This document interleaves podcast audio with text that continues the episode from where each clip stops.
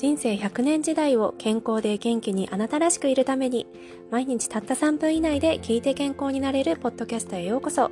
9年間糖尿病専門クリニックで栄養指導を経験しアメリカに移住。その後も毎日オンラインで保健指導を行っている。現役管理栄養士有村舞子です。ぜひともあなたの健康維持を応援させてください。それでは早速始めていきましょう。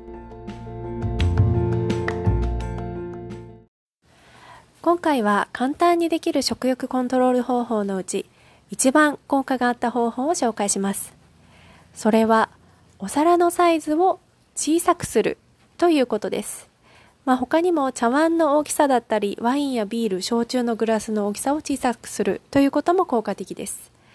えー、これは一番効果が少なかったカロリー表示を見たグループに比べて6倍も摂取カロリーを減らせたそうです。つまり1日の摂取カロリーを約300キロカロリーも減らすことができ、これは1ヶ月で楽に1キロ減らすことができることになります。理由は脳を騙すということにあります。これはカロリー計算をしなくてもできるとても簡単な方法です。茶碗やお皿が小さいと少なくついでもたくさんあるように見えるからです。お菓子を食べるときもそうで、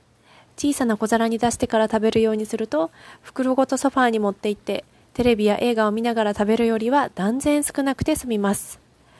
皆さん、実際映画やテレビを見ながら何か食べているとき、味わって食べていませんよね。勝手に手と口が動いて気づいた時にはもうなくなっていたという経験が私にもあります。逆に野菜やきのこ、こんにゃく、海藻などを食べるお皿の大きさは大きくしましょう。また水を飲むグラスの大きさも大きくしましょう。食欲をコントロールする3つの方法いかがでしたか状況や考え方は人それぞれ違うと思いますのでどの方法があなたに合っているか、いろいろ試してみるのもいいかもしれないですね。私の場合は、一人で食べるより誰かと一緒に話しながら食べると食べる量が少なくて済みます。一人で食べるとついつい早く食べ終わってしまいますからね。では、次回もお楽しみに。